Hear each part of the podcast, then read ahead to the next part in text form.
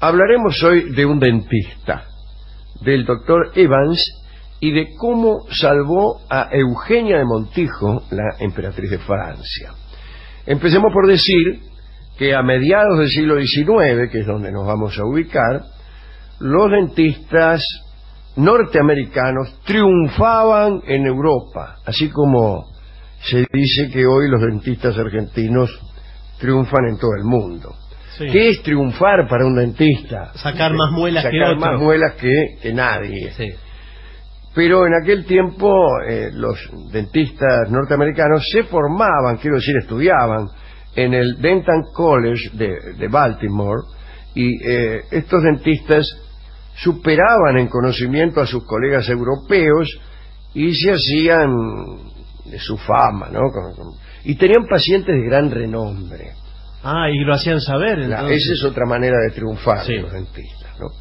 Bueno, Evans nació en 1823 en Filadelfia y se graduó con medalla de oro en Baltimore. ¿no? Esta distinción hizo que fijara en él eh, su atención el doctor John Clark, que vivía en París. Clark le propuso a Evans que se trasladara a París, cosa que este muchacho hizo en 1847. En 1848, Luis Napoleón, ya presidente, eligió al dentista Thomas Evans y, y fue este dentista quien propició el acercamiento entre Eugenia de Montijo y Luis Napoleón. El asunto fue así. Evans tenía un consultorio muy lujoso que estaba ubicado en la avenida Malakoff, ahí cerca de donde vivía justamente Eugenia de Montijo con su madre. Cierto día, Eugenia fue a atenderse y se sentó en la sala de espera, naturalmente. Al rato apareció un señor un poco afectado que no quería esperar turno. Eugenia gentilmente le selló el suyo y ese señor era Bacchiocchi, el, el ayudante, en realidad es Bacciocchi, Bacciocchi, eh, hay que decir, el ayudante y gestor de los encuentros amorosos de Luis Napoleón, el tipo que les conseguía las minas. Ah, era el tipo ese. Ese era el laburo que tenía, conseguirle minas a Luis Napoleón. Y al regresar del dentista, eh, Bacciocchi le dijo a, a- a Napoleón, mire, jefe, fui a lo del dentista y me cedió el turno una mina que estaba fenómena. Sí.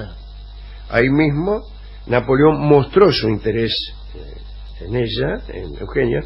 Bueno, lo hago más corto. Se casaron Ah, bueno. en 1853.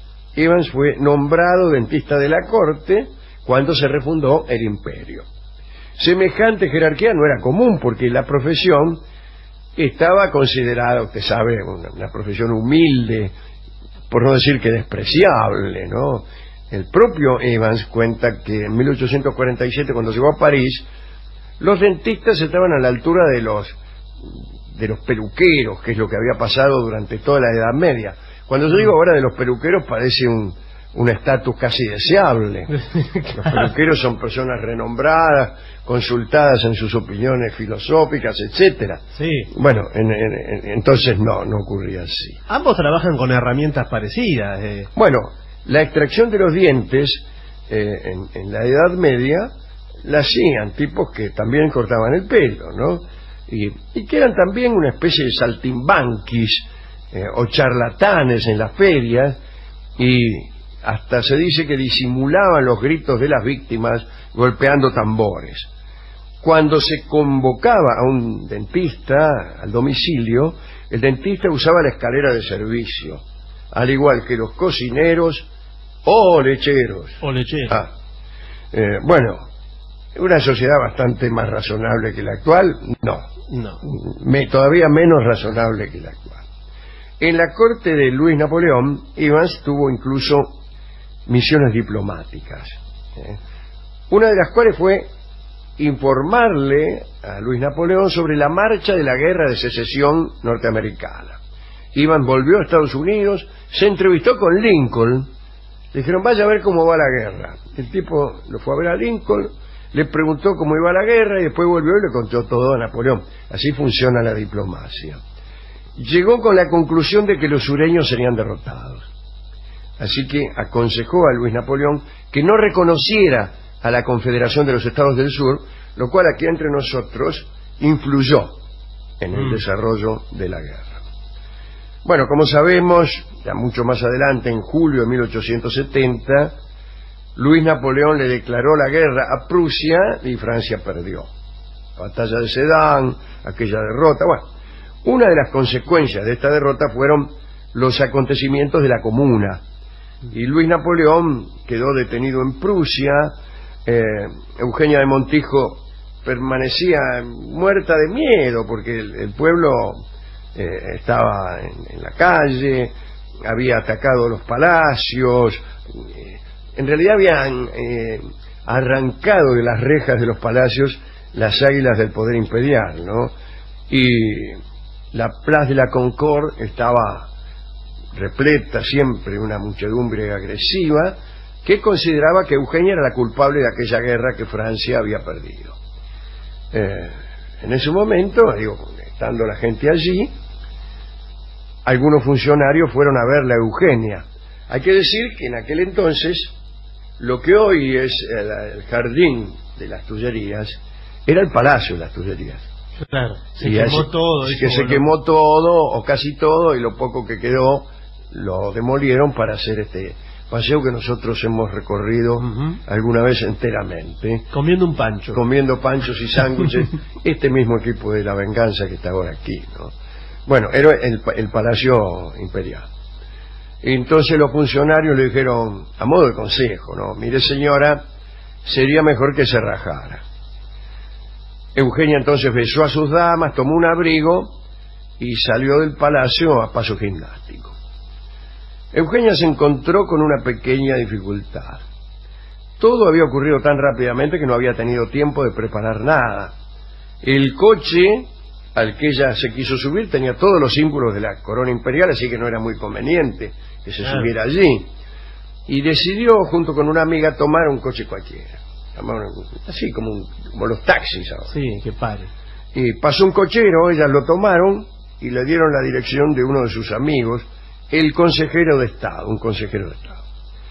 El coche se vio obligado a atravesar multitudes. En un momento uno de los niatos que iba por ahí metió la cabeza dentro del coche y gritó, ¡Viva la República! ¡Caramba! Y, pero por suerte no la reconoció Eugenia. Llegaron a casa del consejero, la amiga pagó porque Eugenia no tenía ningún dinero. Pero mala suerte, en la casa no había nadie. Entonces pensaron en dirigirse a la embajada norteamericana, pero no pudieron porque no sabían dónde era. Que Bueno, entonces, ¿para qué pensaron eso? Entonces a Eugenia se le ocurrió ir donde su dentista, el doctor Evans. Llegaron, una criada las hizo pasar sin reconocerlas. Cuando apareció el dentista, ya preparándose para una extracción, se dio cuenta de que le pedían lo contrario. Eh, Eugenia pidió ayuda, Evans decidió complacerla, por no decir otra cosa. Sí. Le preguntó, ¿a dónde les conviene rajar a las señoras? ¿Así se lo dijo? Sí, era un hombre muy delicado. en francés. A Inglaterra, respondieron. Y pensaron en dirigirse al puerto de Deauville y calcularon que podían llegar eh, a las 5 de la mañana del día siguiente para poder embarcarse allí. Por entonces las puertas de la ciudad de París tenían rejas, los caminos, ¿no? Como rejas como los jardines de Luxemburgo, ¿no? Así, cerraban a la noche. O me parece mejor decir que se cerraban o no si es que había una crisis o una búsqueda de alguna persona, etcétera. Antes de, de salir, el dentista se aseguró de que la puerta estuviera abierta y salieron de París. Llegaron a Nantes, ahí se enteró Eugenia de que había sido proclamada la República. Chao. En cada posada que paraban a dormir, la emperatriz atravesaba los salones ringueando, porque así creía que disimulaba su condición imperial. Me parece muy bien, cuando uno quiere eh, ocultar el hecho de ser emperatriz de Francia, lo mejor Va es caminar rengueando así, medio con una pata, Eh, porque en la inteligencia que la gente ya sabe que el emperador de Francia no renquea. Eh, también, para que nadie se le acercara, decía que andaba con no sé qué peste o enfermedad. También decía eso. También, sí. Al final, en una de las localidades en que pararon, casi se vende Eugenia porque había un guardia que estaba maltratando a un hombre y ella se bajó de- de- del coche indignada y le gritó que lo dejara, que qué sé yo, que ella era la emperatriz de Francia y no iba a permitir semejante cosas. Los acompañantes, el, el doctor Iván iba, iba Claro, con ellos, ¿eh? claro, Iba con ellos, sí, sí. Eh, le dijeron al guardia, le hacía el gesto de que estaba loca. Ya, mira, qué sé yo. se cree emperatriz. La renga se cree emperatriz, le dice. Bueno, eh, llegaron por fin al puerto de Deauville, pero no había ningún barco. Al final, el, el- el dentista Evans convenció a un inglés para que lo llevara a bordo de su- en, en su velero, el Gazelle se llamaba. Y zarparon, pero bueno, hubo una tormenta terrible, parece. Hay que cruzar en velero. Sí, ¿eh? sí, sí, sí. Y casi naufragan, pero al final llegaron. Y unas horas más tarde se encontró con el hijo. Eugenia se encontró con su hijo, eh, el hijo que había tenido con Luis Napoleón. No era otro que el desdichado Napoleón IV, ¿no? Que murió después eh, en África, creo que en la guerra de los Boers, eh, no, estoy del todo seguro, pero casi, casi estoy seguro. Murió de forma horrible, lo mataron. Mataron en la guerra, vamos, siempre es horrible. Se alojaron en un edificio que se llamaba el Camden Place, y en ese lugar también hay que decir que usaron la influencia del dentista, ¿no? Y en realidad eh, después empezaron los tiempos de exilio. El doctor Evans, después de aquella ayuda, continuó en Londres y luego en París con su profesión. El hijo, Luis Napoleón IV, murió también porque, como ya hemos dicho, en la guerra, y también murió eh, Napoleón III. Eh, el que reconoció el cuerpo del chico, del hijo de, de Eugenia, fue nada menos que el dentista, Evans, que lo reconoció por los trabajos dentales que le había hecho, porque el cuerpo estaba muy maltrecho por la guerra. Evans murió en 1897 en París y esta es la historia de un dentista afortunado.